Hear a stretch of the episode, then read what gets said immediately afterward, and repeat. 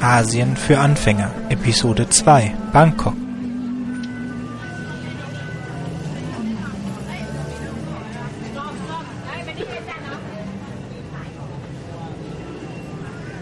Wunderbar, schön, dass es geklappt hat, Thomas. Wir wollten heute ein bisschen über Bangkok reden. So, ich war mein, wir haben uns ja in, in Bangkok getroffen. Ich war in meinem kurzen Leben jetzt viermal in Bangkok, insgesamt aber nur zwölf Tage. Und du kennst, du bist da viel, viel länger gewesen. Äh, mittlerweile schon fast ein Jahr, oder? Na, gar nicht. Äh, sechs, sieben Monate. Sieben Monate sind es jetzt, glaube ich, bald, ja. Das ist trotzdem viel mehr als meine zwölf Tage. So, dann, was kann man, also, äh, also ich, ich liebe Bangkok vor allen Dingen zum, zum Einkaufen und ähm, natürlich auch, auch die Tempel und das, vor allen Dingen das Essen. Also, ja, vor allen Dingen das Essen, das, das, das, das schöne gute Thai-Essen und den Chatuchat-Markt, das sind meine, meine Favoriten in Bangkok. Natürlich auch die Tempel und den, den Königspalast. Ähm, ich glaube, einmal habe ich auch so eine Tagestour gemacht, raus, so, wo man, wo man auf Elefanten reiten könnte, wo man so Schlangen, Dressur sich ansehen könnte. Das haben wir alles ausgelassen und wir wollten nur zu diesem Floating Market. Das war aber, ähm, war ein bisschen wenig. Das war so eine River-Tour, glaube ich, und dann gab es so Floating Markets und dann wollten sie uns noch zu Elefanten schleppen und dann ähm, noch zu so, so Schlangenbändigern, aber das haben wir dann ausgeschlagen und mussten halt warten da, während die anderen das gemacht haben. So, das ist so also, kurzen, ja. ja ähm, gleich zum Thema Elefantenreiten, das sollte man bitte tunlichst nicht tun. Ähm, das Problem mit Thailand ist, dass es so ein öffentliches Bild hat, gerade für Touristen, und dann gibt es die harte Realität. Und die heißt, dass jeder Elefant in Thailand, der nicht wild ist, sondern gezähmt wurde, auf brutalste Art und Weise gezähmt wurde. Die Art und Weise, wie in Thailand, übrigens auch in Laos, ähm, Elefanten gezähmt werden, ist, dass die Babyelefanten brutalst zu Boden äh, gerissen werden, dort mit Haken. Also das ist, das ist brutale Folter, was passiert, bis der Elefant gebrochen ist. Da ist nichts mit Elefantenflüsterer oder sowas. Und diese Tiere kommen nachher in äh, Touristencamps, solang oder Elefantencamps, zum Teil auch sogenannte Rescue Center. Ähm, gutes Indiz ist immer bedauerlicherweise dann, wenn das Ding von Thais gemanagt wird, dann geht es den Elefanten dort nicht gut. Es gibt ganz, ganz wenige Ausnahmen in Chiang Mai und es gibt einen in Hua Hin, Ausländer, die dort mhm. eher Rescue Center machen und die Elefanten ähm, dann dort eben, eben nicht mehr zum Reiten benutzen, sondern die sind dann da einfach und verbringen so ihre letzten Lebensjahrzehnte. Was die Schlangen angeht, ähm, gibt es einen ganz guten Tipp. In der Innenstadt in Bangkok gibt es äh, eine Snake Farm, die zum, ich glaube, Roten Kreuz oder Pasteur-Institut gehört, wo eigentlich das äh, Gift gewonnen wird. Mhm. Und die machen auch ein bisschen Vorführungen und zeigen so ein paar Cobras und sowas. Ähm, da muss man gar nicht weit rausfahren und man muss vor allem nicht irgendwelchen Travel Agents äh, horrende Summen bezahlen. Das kann man ganz gut in Bangkok machen. Mhm. Das ist ein guter Tipp. Gut, das haben wir eh nicht gemacht. Meine Frau hat was dagegen, gegen, die sagt, das ist Tierquälerei. hat sie wahrscheinlich sogar, also hat sie ja wahrscheinlich, äh, recht. Ähm, ich habe jetzt nicht, nicht gesehen, von wem das gemanagt wird, aber sehr wahrscheinlich waren das Thai damals.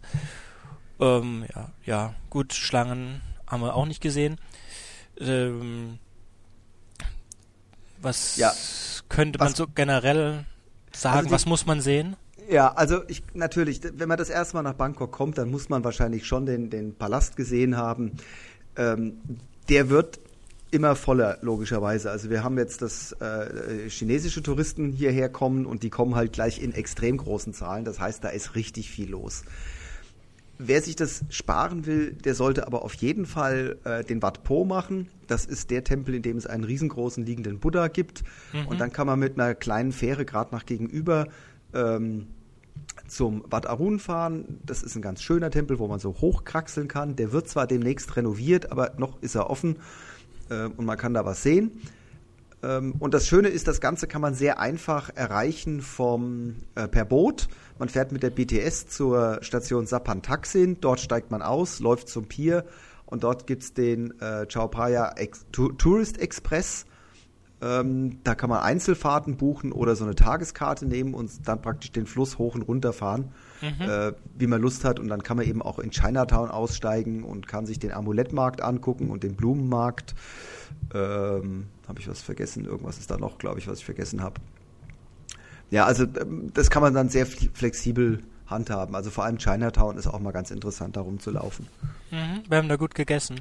Man muss doch sagen, die BTS ist die äh, Hochbahn, also die Straßenhochbahn ja. in, in Bangkok. Wo ich finde es ein bisschen komisch, dass die eigentlich die geht ja bis Siam, so bis zum eigentlich geht sie bis National Stadium, ähm, aber dann der ganze Rest, die eigentliche Altstadt, da gibt es keine keine Hochbahn. Nein, da hört es dann leider auf. Also man will jetzt noch ein bisschen erweitern, auch die Subway, die MRT soll noch ein bisschen erweitert werden, aber ähm, so in den Altstadtteil äh, kommt man am besten mit den Booten dann. Mhm. Aber das geht, das geht ja auch ganz gut. Und das Boot kostet 20 Baht, das ist nicht mal ein US-Dollar. Ja. So wie, ja, 60, 60 US-Cent. Ja. Na, das kann sich auch ändern. Ja, die, den liegenden Buddha habe ich gesehen, da hochgekraxelt bin ich auch. Da gibt's so da gab es auch so Buddha-Figuren, an denen sie Blattgold dran geklebt haben. Ähm, es gibt jetzt so verschiedene. Es gibt diesen liegenden Buddha, der ist der, goldene liegende Buddha, der ist ziemlich groß. Im mhm. Palast gibt es, glaube ich, einen smaragdenen Buddha. Äh, nicht Smaragd, äh, Jade, der Emerald ja, Buddha. Der Emerald Buddha, genau. Und es gibt auch irgendwo einen schwarzen Buddha, glaube ich. Ja, also der, ähm, wir haben ja immer so diese, diese, dieses Bild von gerade Thailändern, dass das alles Buddhisten sind, die den ganzen Tag rumsitzen in orangenen Roben und meditieren. Ähm, das machen Mönche. Der Rest der Bevölkerung ist ehrlich gesagt weniger buddhistisch als unglaublich abergläubisch. ähm, das ist nicht so ganz entfernt von dem, was das Christentum gemacht hat, nämlich so ziemlich jeden heidnischen Brauch irgendwie aufzunehmen, nur damit die Leute auch in die Kirche kommen. Und so ist das hier auch. Also die, das, was die Thais jeden Tag machen, wenn sie in den Tempel gehen oder wenn sie zu solchen äh, äh, Buddhas gehen, das hat mit Buddhismus wenig zu tun, sondern mit Aberglauben. Das heißt, die wollen dann irgendwie Glück, Reichtum, Gesundheit, ähm, was auch immer. Und deswegen machen sie dann irgendwo Blattgold dran oder opfern irgendwas. Also das ist weniger, um die Erkenntnis zu gewinnen, sondern das sind eher so sehr, ähm, wir würden sagen, heidnische Bräuche, die einfach überliefert wurden. Ja. Und das ist in Thailand noch sehr, sehr extrem. Also hier ist man so abergläubisch, dass wenn die Premierministerin in irgendeinem Dorf erscheint, dann gucken alle aufs Nummernschild, nehmen die letzten vier Zahlen und spielen die dann im Lotto. Mhm. Das hört sich sehr chinesisch an, ehrlich gesagt. ja. Ähm, ich habe, also äh, einmal habe ich gesehen in der BTS und ich glaube auch in der MAT, ähm, ein Platz ist reserviert immer für äh, schwangere, kranke, ältere Menschen und ein Platz ist reserviert für Mönche. Ich habe jetzt noch nie einen Mönch gesehen in der äh, BTS, aber ich fand's lustig. Das ist das eine und das andere, ich habe mal diese Prozess, ich weiß nicht, ob es das, wann das war, so eine Prozession von jüngeren Mönchen gesehen, die um Ätzen gebett, nicht gebettelt. Ich glaube, das ist so die, die Art, dass die mit ihrer Schüssel in ihrer orangen Robe losgehen und dann Essen bekommen. Genau, also das machen die buddhistischen Mönche hier in der Gegend in Kambodscha auch, in Laos auch. In Kambodscha und Thailand laufen sie in der Regel einzeln, während sie in, äh, in Laos äh, in der Gruppe laufen. Und im Prinzip machen die nichts anderes, als Essen für, das, äh, für den Tempel zu besorgen und für, fürs Kloster. Mhm. Weil die haben ja nichts. Also von irgendwas müssen sie essen, also gehen sie los und betteln in der Tat um Essen. Das hat mittlerweile auch ein bisschen ähm, nicht so gute Formen angenommen. Früher haben die Leute in der Tat morgens ja früh gekocht und haben denen dann Reis gegeben und das, was sie eben für den Tag schon gekocht haben. Also in Asien hast du, oder zumindest in Südostasien, hat man eigentlich morgens schon für den ganzen Tag gekocht. Ähm, Mittlerweile kochen die Leute kaum noch zu Hause, gerade in der Stadt. Ähm, und dann kaufen die irgendwelche Fertiggerichte, so Instant-Nudeln oder Süßigkeiten und geben die den Mönchen mit. Was natürlich dann auch ein bisschen Einfluss auf die Ernährung der Mönche hat und auf deren Gesundheitszustand. Und der ist dann nicht mehr so gut. Nee, das ist dann schon schade. Ja. Mm. Bei uns hier hatten wir vor ein paar Jahren ein, ein Skandelchen war, also ich habe mich gewundert, als, als ich in Singapur angekommen bin, dass diese Battle-Mönche, die ich auch von Bangkok mal gesehen habe, wo ich ja davon ausgegangen bin, dass die relativ arm sind, dass die hier immer mit, mit Digitalkameras und mit iPhones und ziemlich teuren Handtaschen rumlaufen. Und äh, dann habe ich später mitbekommen, dass äh, ein Mönch Ärger bekommen hat, weil er äh, sich ein Ferrari gekauft hat. Und er musste den dann zurückgeben und durfte nur ein BMW bekommen. Und Autos sind ja in Singapur unheimlich teuer. Also die Mönche an sich hier in Singapur zumindest sind, haben kein eigenes Geld, aber sie können auf das Geld des der Tempel zugreifen. Und die buddhistischen Tempel hier sind, wie alle Kirchen in Singapur, sehr reich. So reich, wir waren mal, ähm, wir waren Möbel kaufen, ganz am Anfang, für unsere Wohnung, und da standen äh, vier, äh, zwei Paar Zwillingsschränke da, alte, äh, angeblich ähm, antike 2,20 Meter Schränke und ein paar dieser Schränke war für 120.000 Singapur-Dollar gerade an einen Mönch verkauft worden.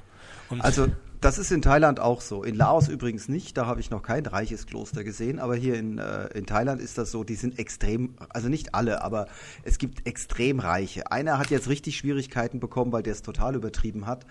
Ähm, der ist dann im Learjet zum Shoppen gefahren, hat dann im Learjet äh, äh, Videos gedreht, wie er da mit Louis Vuitton-Taschen sitzt und dicken äh, Bündeln von Geld und, und Ray-Ban Sonnenbrille und hat dann wohl auch irgendwie äh, Sex mit einer Minderjährigen gehabt, dort in dem Dorf oder was, wo die sind. Aber auch der hat natürlich gesagt, das ist ja alles nicht mir, das, äh, das wurde uns dem Kloster, Kloster geschenkt. Äh, in einer Gesellschaft, die mit der Korruption aufgewachsen ist, ähm, macht sowas auch nicht viel aus. Und die Leute, wie gesagt, die, die spenden den, äh, den Tempeln Unmengen von Geld, weil sie glauben, dass sie dadurch was zurückbekommen, nämlich entweder Gesundheit oder noch mehr Geld. Ja. Na gut, wir dürfen jetzt auch nicht vergessen, dass wir gerade auch einen Bischof hatten in Deutschland, der sich eine Badewanne für, weiß, waren es 15.000 oder 20.000 Euro in ein 30 Millionen Haus reingesetzt hat, das war ja auch, oder zu den Armen nach Indien in der ersten Klasse geflogen ist. Ich glaube, das ist generell, alle Kirchen haben dieses Problem. Oder ja, alle natürlich. Also die, die, die katholische Kirche die, die ist die Geschichte der, der äh, Immobilienmaklerei ähm, und Immobilienverwaltung. Also das äh, nur der, der, der Unterschied ist halt, ähm, dass zumindest hier die Leute es wirklich freiwillig geben, während in der katholischen Kirche das ja Zwangsabgaben sind, die zumindest in Deutschland ja über, äh, über eine Zwangssteuer erhoben werden, aus der du ja nur rauskommst, wenn du aus der Kirche austrittst. Ähm, plus die Kirche natürlich noch unglaubliche Ländereien hat, ähm, aus Zeiten, in denen das zumindest nicht mit so ganz äh, normalen äh, Deals gemacht wurde. Mhm. Ist übrigens, hat übrigens einen interessanten Hintergrund in Vietnam. Dort wird ja die katholische Kirche, so sagt es die katholische Kirche, verfolgt. Ähm, natürlich ist dort gibt es keine Staatsreligion und schon gar nicht äh, das Christentum. Das Interessante ist nur, dass ich Christen, also vietnamesische Christen ähm, kenne in Vietnam, die überhaupt kein Problem haben, in die Kirche zu gehen, auch kein Problem haben, in eine katholische Kirche zu gehen. Das Problem, was die katholische Kirche in Hanoi hat, ist, dass der Staat ihnen Land weggenommen hat. Wie jedem. Und da geht es, also der katholischen Kirche in Hanoi und dem Vatikan geht es nur um den Landbesitz. Denen geht es nicht darum, ob die Leute in die Kirche gehen können und dort ihr Gebet und ihr Vaterunser und Sakramente. Das ist alles kein Problem in, in Vietnam. Der katholischen Kirche geht es darum, dass denen das Land weggenommen wurde und das wollen sie wieder haben. okay. So, ähm, Bang Bangkok, zurück genau, zu Bangkok. Genau, zurück zu Bangkok, wobei Buddhismus da schon ziemlich viel zu tun hat. Ähm, was weiß ich weiß, äh, wovor gewarnt würde, wurde jetzt, waren diese 30 Bad oder 10 Bad Tuk-Tuk-Rides, wo man dann, das stand bei uns im Hotel, ganz groß seien sie gewarnt, ähm, es gibt keinen buddhistischen Feiertag, zu dem sie, der, der Tuk-Tuk-Fahrer sie dann äh, für einen Minimalpreis durch Bangkok fährt, sondern der kriegt hohe Provisionen von den Läden, zu denen er sie hinfährt. Ähm, das ist wohl eine uralte Sache, die hatten wir dann auch mal gemacht, also im vollen Wissen, dass das, ähm, dass das, dass, dass, dass das Quatsch ist. Es war, ich glaube, an diesem Fort, das relativ im Süden liegt, äh, mhm. äh, von, ne, sorry, das im Norden liegt am, am, am River. Da sind wir angesprochen worden von einem Mann, der sich ausgegeben hat als englischer Lehrer und er erzählt hat, dass es einen buddhistischen Feiertag gebe und deswegen würde jetzt sein Freund, der Tuk-Tuk-Fahrer, uns durch die Gegend fahren für 30 Baht und ähm, und also, uns Attraktionen ja. zeigen und so weiter. Mhm. Super. Ein, 30 Baht sind ein Dollar. Ähm, ein Liter Benzin kostet ein Dollar. So, jetzt kann man sich kurz hochrechnen, wie weit man mit einem Dollar kommt. Also in Bangkok wie in jedem Land dieser Erde und wahrscheinlich auch auf den entfernten Planeten gilt. Das Hirn bitte eingeschaltet lassen und den gesunden Menschenverstand weiterhin gebrauchen. Leider machen das viele Touristen nicht, sondern die kommen hierher, vergessen alles, was sie jemals in ihrem Leben gelernt haben und denken, dass sie irgendeinem Menschen, den sie noch nie vorher gesehen haben, zutiefst vertrauen können. Und wenn der ihnen sagt, geben Sie mir mal Ihre Geldbörse, ich passe auf die auf, dann machen sie das wahrscheinlich auch noch. Also ähm, gesunden Menschenverstand walten lassen ähm, und vorher einfach mal kurz im Internet so gucken, was es denn in dem jeweiligen Land, in dem ich bin, das ist ja kein thailändisches Problem, das passiert in allen Ländern, die entweder Schwellenländer oder Drittweltländer sind, ähm, bisweilen auch in Industrienationen. Ja. Ähm, dass es dort irgendwelche Leute gibt, die natürlich gerade auf Touristen losgehen und die versuchen irgendwie äh, da Betrügereien zu machen in Bangkok gilt es erstens, es gibt in der Tat keine Feiertage, an denen die Tempel geschlossen sind. Mit ganz wenigen Ausnahmen, wenn die Königsfamilie in diesem Tempel irgendetwas macht. Ähm, oder, also es aus irgendeinem anderen Grund, bei uns ist jetzt gerade hier der oberste Patriarch gestorben, das war praktisch der oberste Mönch. Und da gibt es in dem Tempel dann ein bisschen Restriktionen, aber ansonsten sind die Tempel, vor allem Grand Palace, sind immer offen. Ähm, grundsätzlich gilt auch, man lässt sich nicht von irgendwem ansprechen auf der Straße. Niemals. Also in keinem Land der Welt. Auch in Deutschland, wenn da irgendeiner kommt und sagt, ich zeig dir was. Nee, mache ich nicht. Das kann in solchen Ländern wie hier auch extrem gefährlich werden. Deswegen warne ich da wirklich vor. Also das kann gut ausgehen, das kann aber auch gar nicht gut ausgehen. Und deswegen würde ich immer sagen, Freunde, wenn ihr in, in Länder kommt, Bangkok hat was, 11, 12 Millionen Einwohner oder irgend mhm, sowas, also ja. das ist groß. Und das sind eben nicht alles Leute, die sich hier das Siam Paragon leisten können und dort einkaufen gehen und shoppen, sondern ähm, das sind ganz viele Leute, die ganz wenig Geld haben. Und die versuchen natürlich, sich irgendwie eine Scheibe abzuschneiden. Ähm, und das halt mit Methoden, die dann vielleicht nicht so dolle sind. Also da gilt es aufzupassen. Das ist auch, auch was, die Thailänder sind unglaublich freundliche Menschen, sehr nett, hilfsbereit, alles. Aber sie können auch eine ganz andere Seite zeigen. Und ich kann immer nur warnen davor, äh, einen Thailänder irgendwie ähm, ärgerlich zu machen. Das kann sehr schlimm enden. Also selbst wenn man völlig verzweifelt ist und der eine übers Ohr gehauen hat, ähm, freundlich bleiben. Meistens hat man nicht so viel Geld verloren ähm, und dann einfach weggehen. Weil da gibt es ganz, ganz viele Beispiele, wo es richtig übel ausgegangen ist und Leute das einfach nicht überlebt haben. Hm. Also hier hat sich gerade ein Amerikaner, der hier auch noch gelebt hat, schon sehr lange, der hat eine Teilfamilie gehabt, der äh, hat sich plötzlich ist der ausgerastet, weil ihm 50 Baht für eine äh, Taxitour zu viel waren und hat dann gemeint, er müsse den Taxifahrer mit Kaffee beschütten. Das war keine gute Idee. Der hat dann sein Schwert rausgeholt und dann war es das mit dem Amerikaner. Okay. Gut, also wir haben das gemacht und wir hatten nichts zu tun. Ähm, aber auch halt im vollen Wissen, dass das, dass das eine Abzocke ist und äh, drei Stunden sind wir dann halt durch die durch die durch diese Touristfallen da durchgegangen. Allerdings wir wussten ja, dass das passiert und fanden das auch ganz lustig. Aber dass das ein bisschen gefährlich ist, habe ich gar nicht äh, sein könnte, habe ich nicht darüber nachgedacht. Weil die wollen ja eigentlich, dass du irgendwas kaufst. Und das wollen sie jetzt hier sonst ja, auch immer. Eben nicht alle. Und äh, der, die, also ich, ich, ich kann nur warnen davor. Ähm, das Problem ist, wenn du in eine fremde Stadt kommst, hast du relativ wenig Ahnung von dem, was passiert.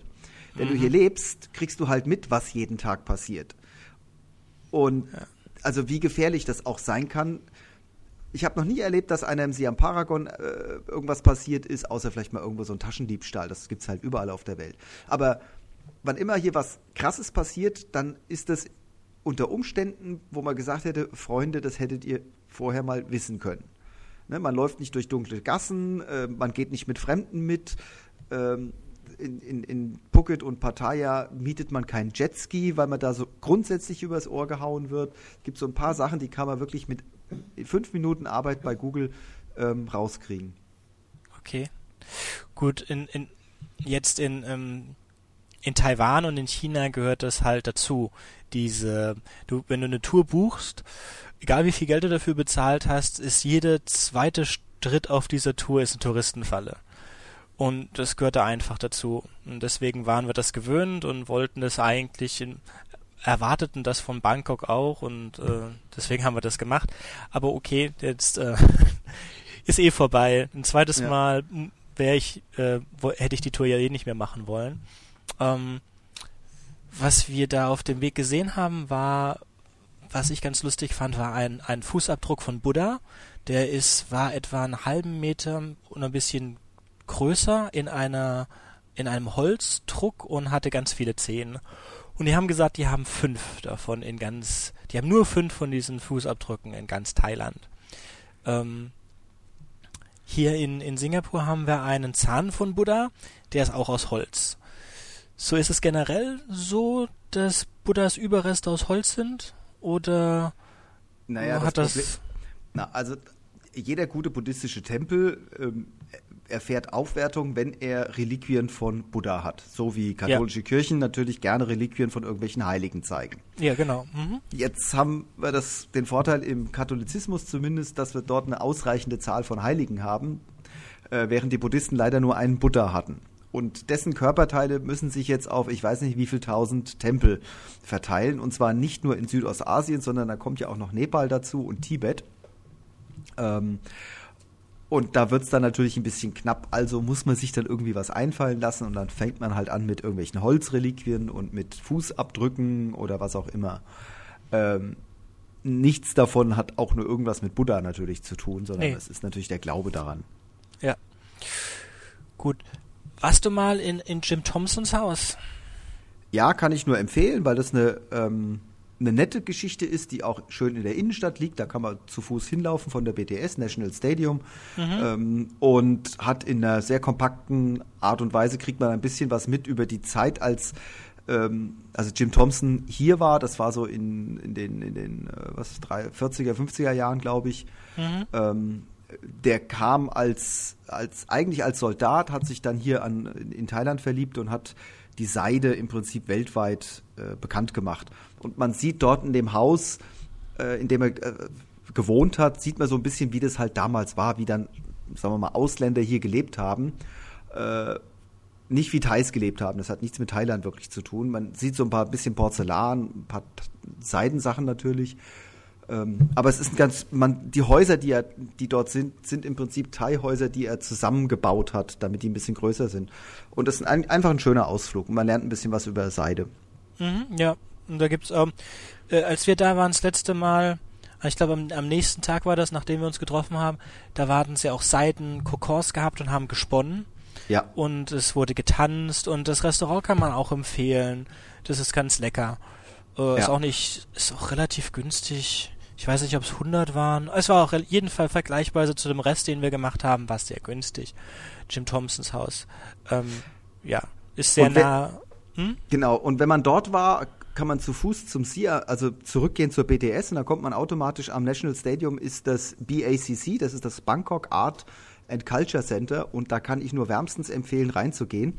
Die haben außer montags jeden Tag offen, es gibt es kostet keinen Eintritt und das ist ein sehr kreativer Raum für junge Thais, die haben sehr tolle Ausstellungen über Contemporary Art. Manchmal auch so ein bisschen über Folklore-Sachen, aber in der Regel sehr moderne thailändische Kunst. Und ich finde es immer ganz wichtig, dass Leute auch mal sehen, wie das Land jetzt ist, weil Tourismus in der Regel immer sehr rückwärtsgewandt ist.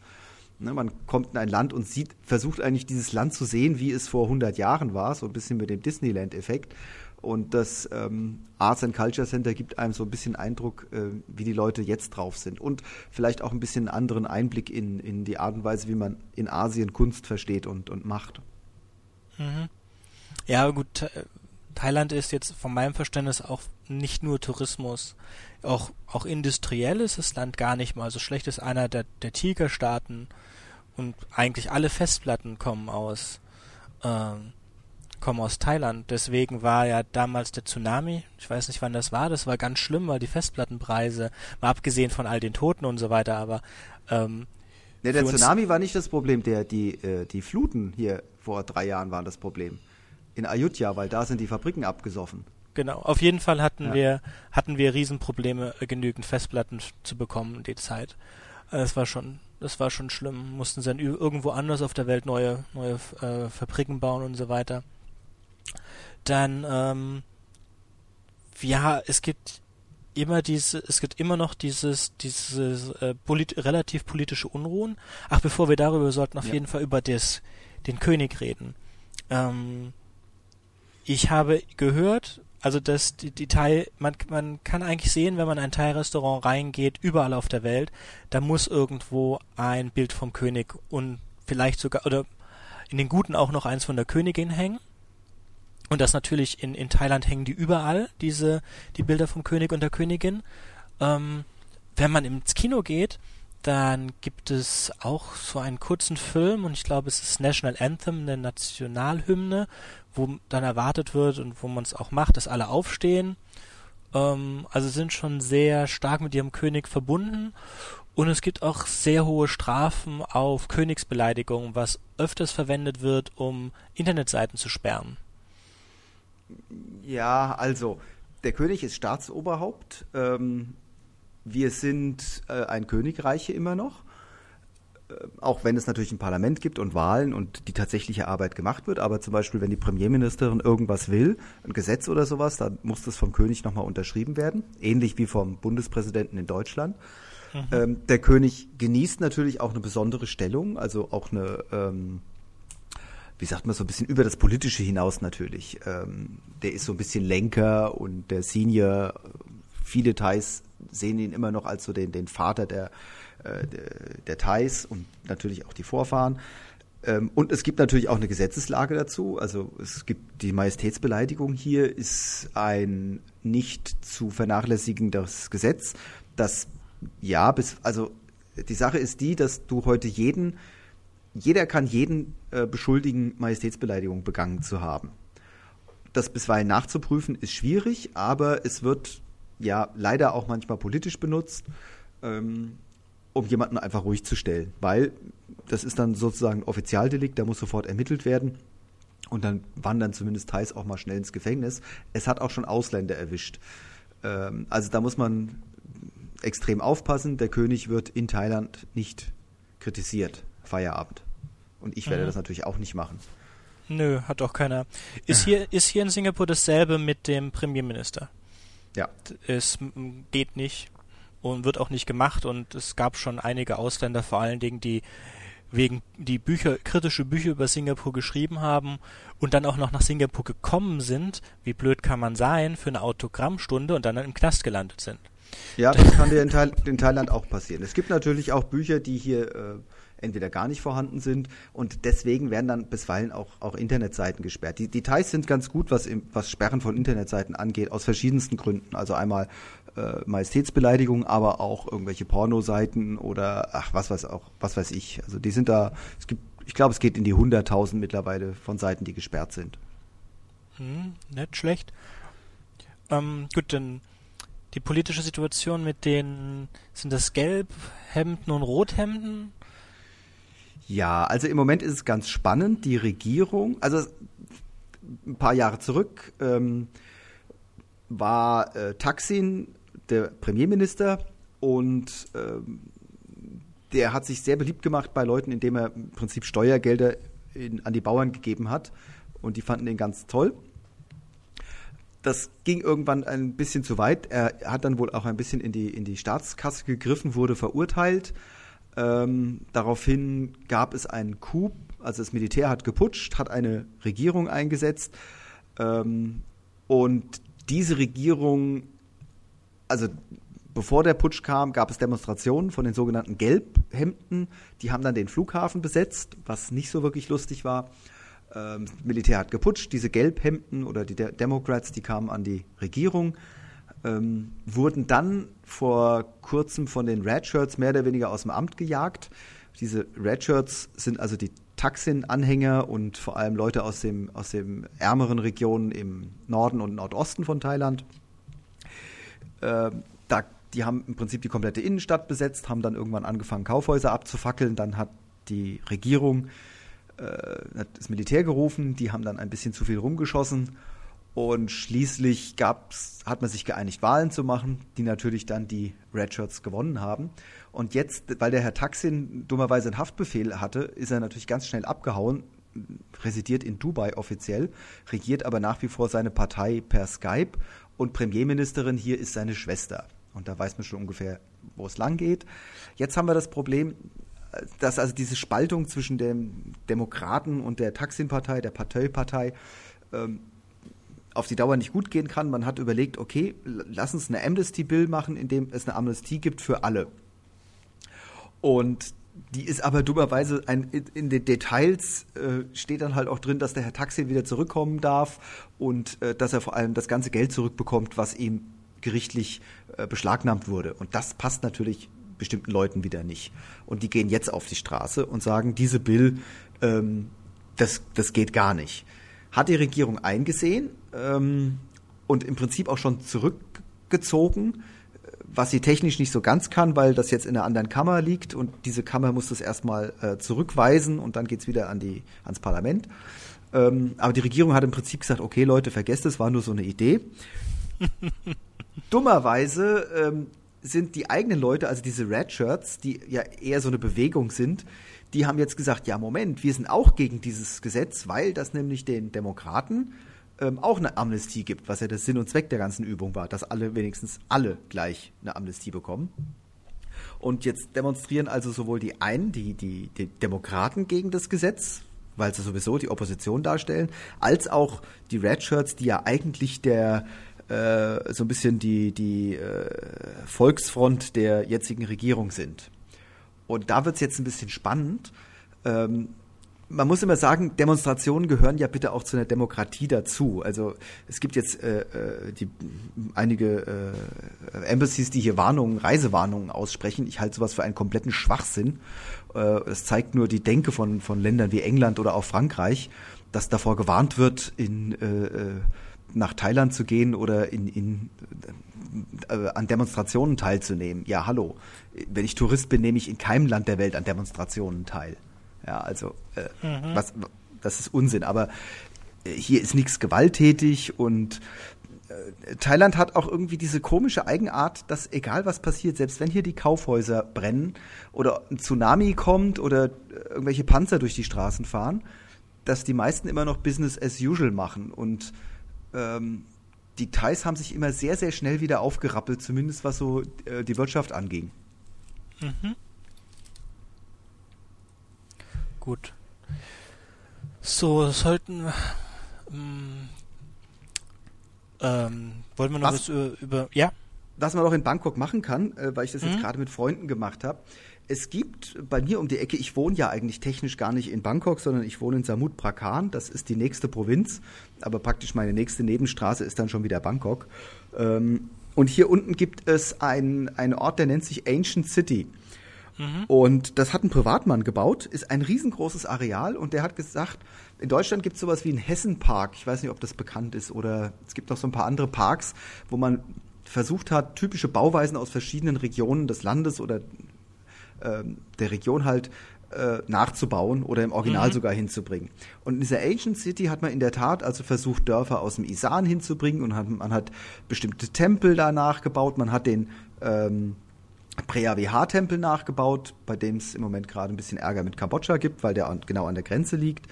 Äh, und das ist ein riesengroßes Areal und es ist traumhaft schön gemacht. Ähm, lohnt sich, kostet irgendwie 10 Dollar Eintritt oder so, ich glaube 10 Dollar. Ähm, man kann dort ganz toll essen. Die machen dann auch so ein kleines, äh, so einen kleinen Floating Market im Prinzip. Also da kommen dann in der Tat wirklich Frauen auf kleinen schön. Booten an. Ähm, ist alles so ein bisschen Mock-up, aber es ist schön gemacht. Es ist nicht wirklich kitschig. Es gibt eine Kitsch-Ecke, die wird aber auch als solche dann bezeichnet, wo dann Leute sich ein bisschen mit Farben austoben durften. Aber, und man kann entweder mit dem eigenen Auto da durchfahren oder man kann sich ein Fahrrad nehmen oder man kann sich ein Golfkart nehmen, weil alles zu laufen dafür ist viel zu groß. Und kann ich nur empfehlen. Sehr schöner Ausflug. Und man kriegt wirklich einen Einblick, einen sehr kurzen Einblick ähm, in thailändische Kultur, ähm, wenn man nicht die Zeit hat, hier durchs Land zu reisen. Cool. Das wär, sollten wir beim nächsten Mal da mal machen. Wenn wir noch, ähm, wird jetzt zwar ein paar Jahre dauern, aber wir kommen auf jeden Fall wieder. Was mh, mm, sollten, ja, Essen sollte man vielleicht noch was zu sagen. Ja. Also ich, ich habe ja das Problem, dass ich unglaublich gerne esse und gut esse. Und in Thailand kann man sehr toll gut essen. Das Problem ist, dass das alles unglaublich kalorienhaltig ist hier. Die thailändische Küche ist lecker, aber sie ist nicht wirklich gesund. Und das hat auch gar nichts mit MSG zu tun. Das ist mittlerweile in vielen Restaurants auch gar nicht mehr drin, sondern es hat das damit zu tun, dass das äh, in der Regel sehr fett alles ist. Also hier wird nach wie vor alles irgendwie ins Öl geschmissen, wenn es irgendwie passt. Ähm, sehr viel mit Kokosmilch gekocht wird, die auch nicht die gesündeste ist, zumindest nicht das Kokosfett, was da drin ist. Ähm, und es natürlich super leckere Nachspeisen gibt, die unglaublich viel Zucker haben. Mhm davon abgesehen, aus diesen äh, äh, ähm, Ingredients machen die aber ganz, ganz tolle Sachen. Also vom grünen Curry angefangen, ähm, über äh, die Tom Yam Suppe oder was auch immer. Also die Thai-Küche ist extrem, extrem lecker. Ähm, ich selber gehe auch zu bestimmten Straßenläden, ähm, wobei da immer so ein bisschen gilt, äh, mal gucken, also ich würde nicht den kleinsten nehmen, sondern da, wo ein bisschen mehr los ist, ist dann auch das Essen meistens gut und auch einigermaßen sauber. Ich habe bisher keine Probleme damit gehabt. Mhm. Ähm, wenn man so in der Gegend, wo ich wohne, wenn man da von so einem kleinen Laden irgendwelchen Fisch nimmt, dann stammt dieser Fisch nicht vom Meer oder auch nicht aus der Zucht, sondern der stammt mit Sicherheit aus einem der Kanäle hier. Und diese Kanäle sind halt Abwasserkanäle. Ähm, also da muss man ein bisschen aufpassen. Äh, ansonsten ähm, ja, gibt es keine Probleme. Das Gute ist, dass das meiste Zeug so lange gekocht wird, dass da kein Bakterium mehr äh, am Leben ist. Am Leben ist. Ja. Also auch so das, was in, in westlichen äh, Kochbüchern, wenn es da so ums asiatisch Kochen geht, da wird dann so immer getan, als ob zumindest die thailändische Küche ganz frisch ist. Ähm, die ist das genaue Gegenteil von frisch. Das Zeug wird morgens gekocht und dann einen Tag über warm gehalten oder in irgendwelche Plastikbeutel gemacht allzu viele Vitamine ist im klassischen Thai-Hauptgericht, glaube ich, nicht mehr drin. Die sind alle tot. Aber wir haben natürlich tolle Früchte hier. Ja, ja, das stimmt. Gut. Haben wir noch was vergessen? Einkaufsstraße für, für Markenprodukte ist, ist Siam Paragon. Da gibt es diese, diese ganz, gibt eine ganze, ganze Reihe toller Malls. Ähm, Gibt es natürlich ja. überall, überall sonst auch, kann man auch in Tokio, Beijing und Singapur haben, aber wenn man das nicht kennt von Deutschland, dann ist das sicherlich auch sehr schön. Ja, ähm, vor allem sollte man ins Siam Center gehen und ins Terminal 21, weil die ja. ein bisschen neu, neues Konzept haben. Die haben nämlich so kleine Shops und da ähm, sieht man auch mal so ein paar Sachen, die man sonst nicht sieht. Also die haben halt nicht nur Esprit und H&M und sowas, sondern die haben auch so ein paar kleine Shops äh, von vielen Thai, thailändischen Designern, die da eigene Mode oder auch eigene äh, ähm, Büromaterialien und sowas verkaufen. Und dies, also Siam Center und Sia und Terminal 21 würde ich mhm. auf jeden Fall empfehlen. Die liegen auch beide direkt an der an der Hochbahn, an der BTS. Genau. Und für solche kleinen Sachen kann man auch dann Chat, den Wochenendmarkt, empfehlen. Da gibt es auch äh, viel von lokalen Künstlern. Weniger äh, gibt eigentlich, ich habe jetzt keine Raubkopien gesehen. Vielleicht liegt es auch daran, dass ich nicht nach sowas geguckt habe. Ich habe viel Sachen von, von lokalen Leuten gesehen, lokale kleine Firmen, die eigene T-Shirts bedrucken und Bilder, sehr schöne, sehr schöne äh, äh, auf antik gemachte asiatische Drucke habe ich gesehen und so weiter. Da kann ich noch empfehlen, also der Chatuchak-Markt ist ganz gut am Wochenende tagsüber ist mhm. sehr groß, sehr voll, sehr heiß. Ähm, wer es ein bisschen gemütlicher haben will, aber trotzdem sehr schön, der sollte ins Asiatik fahren. Das ist ein neues Shopping-Erlebnis, nennt sich das Ganze. Ähm, dort hat man alte ich, Markt- oder Werfthallen umgebaut und da sind auch lauter kleine Shops drin. Ist halt nur ein bisschen schöner, nicht so schmutzig, nicht so eng. Ähm, aber ungefähr so ein ähnliches Angebot von thailändischen Designern und kleinen Läden. Mhm. Asiatik. Asiatik, man fährt mit der BTS zum Sapan Taksin und dort gibt es ein äh, kostenloses Shuttleboot zum Asiatik. Da gibt es dann auch tolle Restaurants und wer will, kann so ein Riesenrad fahren und dann gibt es noch ein Kabarett und was weiß ich was. Ähm, macht um 5 Uhr abends auf, ausgesprochen schön und halt jeden Tag offen. Okay. Es gibt, es gab noch, steht noch in vielen Reiseführern, den äh, Lotfai, der Talat Lot Pfei Fa, das war der alte Eisenbahnmarkt, der ist jetzt umgezogen. Also da, wo er früher war und in vielen Reiseführern noch steht, da ist er nicht mehr, sondern der ist jetzt ähm, hier bei mir äh, um die Ecke Srinakarin Road und der hat auch nur am Wochenende offen, ist aber auch sehr schön. Ein bisschen kleiner, aber auch sehr schön für abends. Mhm. Gut. Müssen wir uns angucken das nächste Mal, wenn wir, wenn wir in Bangkok sind. Dann Gut. haben wir es eigentlich. Vielleicht ganz generell ähm, die BTS ist nicht so günstig eigentlich wie das Taxi, wenn man jetzt zu dritt oder zu viert fährt. Allerdings ähm, haben wir festgestellt, dass in der Innenstadt niemand mit Meter fahren will. Also mit Meter würden sie, wären sie günstiger als, als die, die, die, die U-Bahn oder die Hochbahn. Ähm, handeln einen Preis aus, der aber auch sehr günstig ist. Ja, ist, äh, sprechen von 100, 200 Baht, also vielleicht 4 Euro oder so, keine Ahnung. Ja. Ähm, er ist jetzt für ein Taxi relativ günstig. Zumindest kann man sich das leisten als Tourist. Jetzt wollen wir nicht sagen, dass wir so total arm sind. Ähm, ich würde, ich, ich, wir das Problem ist, das ist der Grund, warum die dann die, das Meter ausmachen, weil Touristen so viel bezahlen. Also für 200 Baht fahren die dich, äh, 200 Baht, auf, 200 Baht auf dem Meter ist zum Flughafen. Ja, ja, ähm, ich weiß. Also es gibt einen anderen Grund für die BTS und das ist, du kommst halt ein, in einigermaßen normaler Zeit dahin. Bangkok hat mittlerweile ein komplettes Verkehrsproblem ja. und das kann ewig dauern, mit dem Taxi da irgendwie unterwegs zu sein und dann ist es ähm, zumindest vom Zeitpensum her äh, extrem günstiger mit der BTS zu fahren. Also ich benutze Taxis relativ selten hier. Ähm, ich würde auch abraten von Tuk-Tuks. Das sollte man einmal machen für eine kurze Strecke, damit man den Spaß mal hatte. Mhm. Ähm, aber Sehe ansonsten, ich auch so würde ich von Tuk-Tuks abraten, die sind extrem gefährlich. Also wenn da ein Unfall passiert, äh, geht es immer schlimm aus. Ja, also unser Hotel hatte ein, ein äh, acht Personen Tuk-Tuk, mit dem sind wir dann zum Grand Palace gefahren, das hat auch gereicht. Ähm, ja. Kann ja, das klar, die Hotels, die haben auch ordentliche Fahrer, die da nicht besoffen äh, versuchen, den Geschwindigkeitsrekord zu brechen. ja, du darfst hier nicht Taxi fahren in Singapur, weil Taxi ähm, sehr viel, sehr ältere, man kann Pech haben, dass man, also Leute, die schon lange, lange nicht mehr Auto fahren sollten, fahren dann Taxi und die fahren ganz grausam. Da denkt man auch immer, dass man nicht ankommt. Mit Meter und so hast du in Singapur kein Problem, aber die autofahrtechnischen Fähigkeiten mancher Taxifahrer lassen extrem zu wünschen übrig. Mm, gut, Ah, kurz noch was zu den äh, äh, Kopien und dem ganzen Kram. Also, äh, oder Shopping überhaupt. Die Zeiten, in denen man in Asien irgendwelche Markenprodukte billiger bekommen hat, die sind seit ungefähr 20 Jahren vorbei. Das hält sich aber immer noch in den Köpfen. Ähm, man kriegt hier kein iPhone billiger, ähm, zumindest nicht billiger als in den, äh, als in, in, den USA. Es mag billiger sein als in Deutschland, was sich ja. aber nur durch die deutsche Mehrwertsteuer erklärt. Ähm, Ansonsten, Markenprodukte haben hier genau die gleichen Preise wie international. Das sind mal 5 Dollar Unterschied oder sowas. Was die Kopien angeht, die werden nicht besser.